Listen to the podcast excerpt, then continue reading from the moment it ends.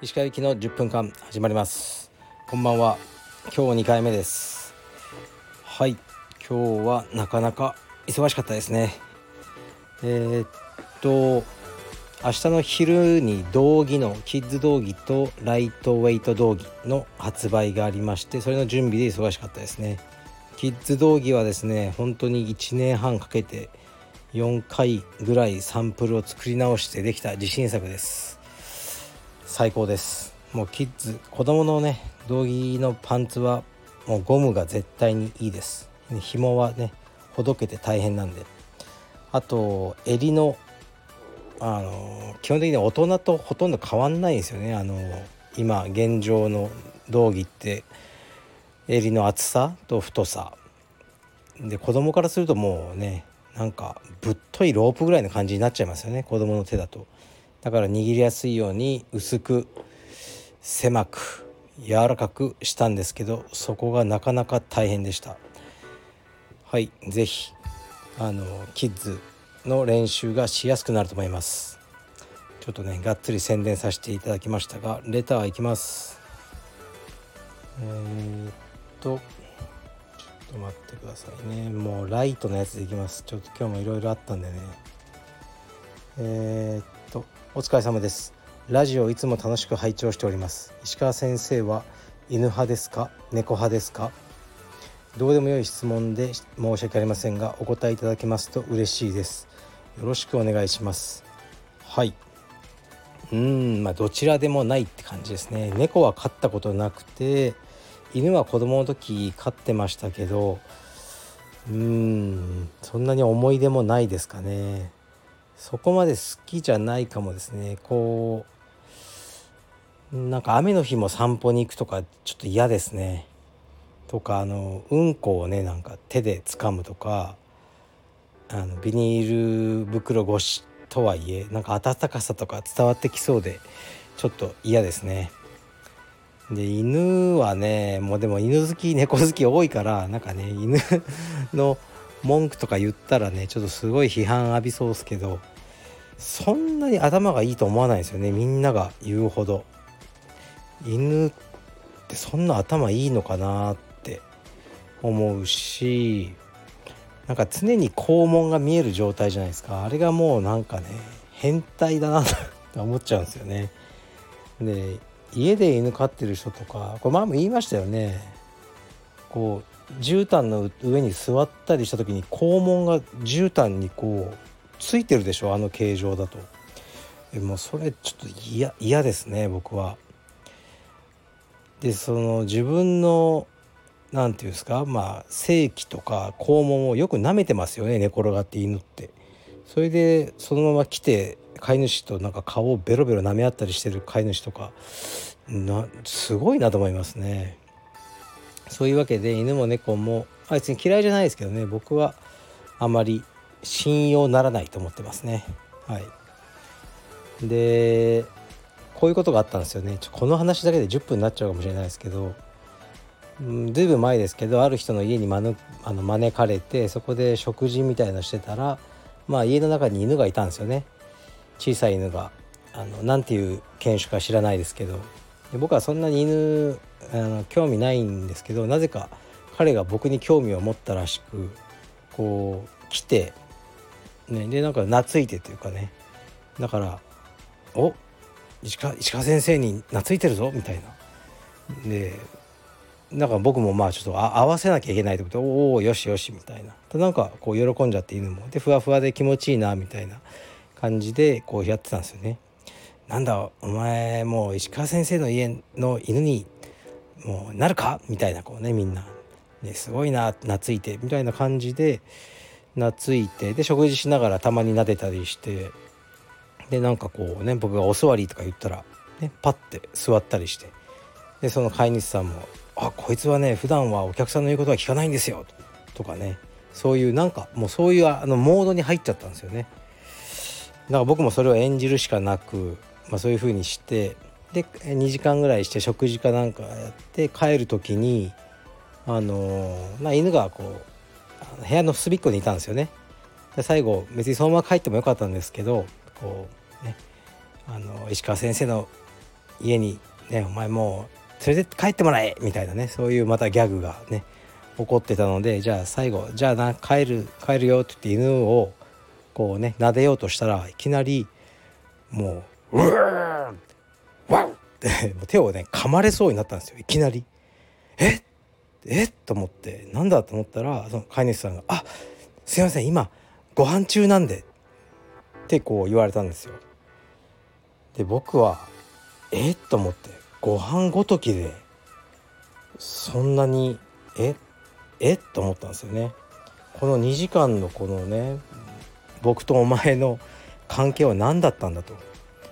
でそんなもう別にね君が食べてるご飯なんて全くいらないしとか思って何だったん結構周りも気まずくなっちゃってねみんなこう盛り上げてきた人たちも、ね、この犬と僕がすごく仲良くなってる説があったんで一気にもう「うー」とかねそれでも言っててね。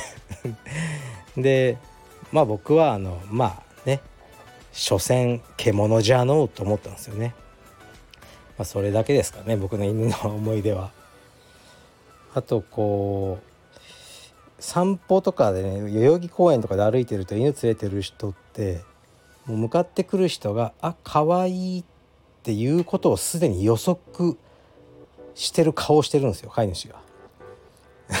性格性格悪いですかね僕。だからもう絶対に可愛いとか言うまいと思っちゃいますね。でこう休んでたらしたら犬がこう来たりしてその飼い主さん女性が連れた飼い犬が。でなんかまああの僕がこうね撫で撫でたりのする状況がある時に犬っていきなり股間を嗅いでくるじゃないですかクンクンクンクン。あれってこうなんでですかねその時のこう股間をこう嗅がれまくってる僕の正しい反応ってどうすればいいんでしょう？その飼い主の女性もちょっと困ってるというかあペロやめなさいみたいなねそういうなんかで僕も「あおうおう」みたいな「ワオ!」みたいなこうもうわけのわかんない反応しかできなくなるんであのいきなり犬がね誰かの飼い犬が股間を嗅いできた時の正しい反応を誰か教えてください。はい、それは解決してほしいなと思いますね。はい、だから犬派でも猫派でもありません。えー、っと次いきます。ああどうしようかな。なんか今日すげえバカなこと言っちゃったな。酒飲んでないんですけどね今日は。あちょっと飲んだか。えー、っとなんか適切なやつがないですねなかなか。これいくか。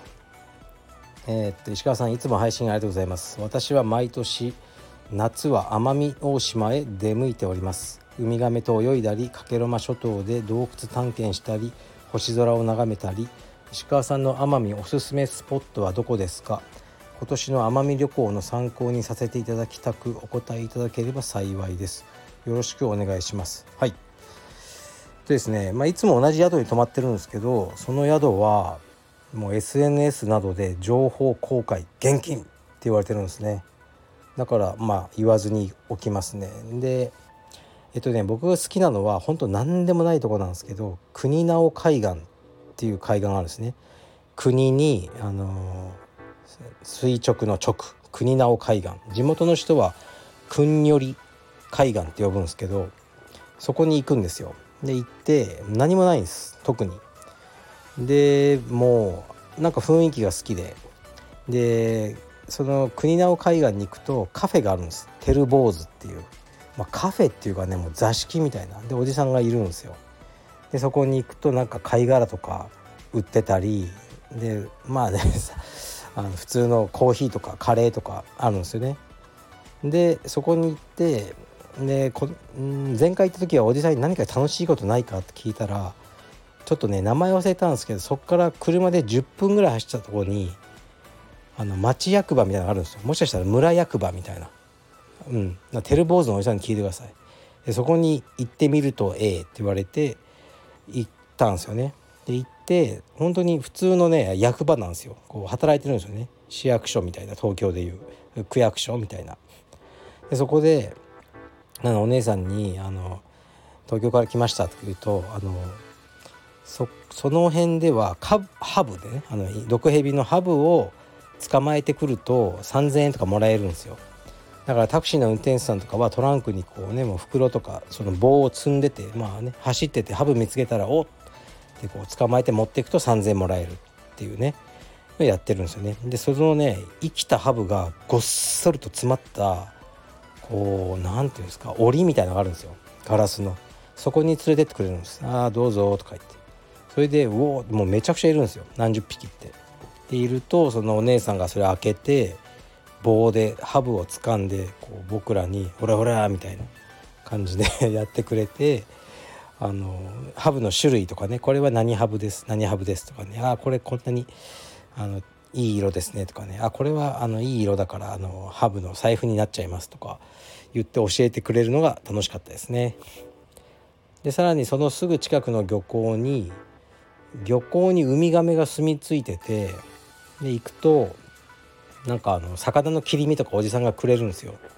買ったのかな？なんかまあもらえるんですよね。それをこう海に投げ込むともうウミガメがガーって食べに来るっていうのが面白かったですね。地元のおじさんとかはもう唐揚げ弁当の唐揚げとかぶち込んでて もうねそれはそれはダメだと思います唐揚げをねウミガメにあげてはいけないと思いますけどそういうことをしてます他にもちょっといろいろあるんですけどね今日はそれを紹介するにとどまります。はい。ちょっと長くなってしまいましたが、えー、明日は4時起きです。僕はでちょっと撮影ですね。カルペディエムアパレルの楽しみにしています。はい失礼します.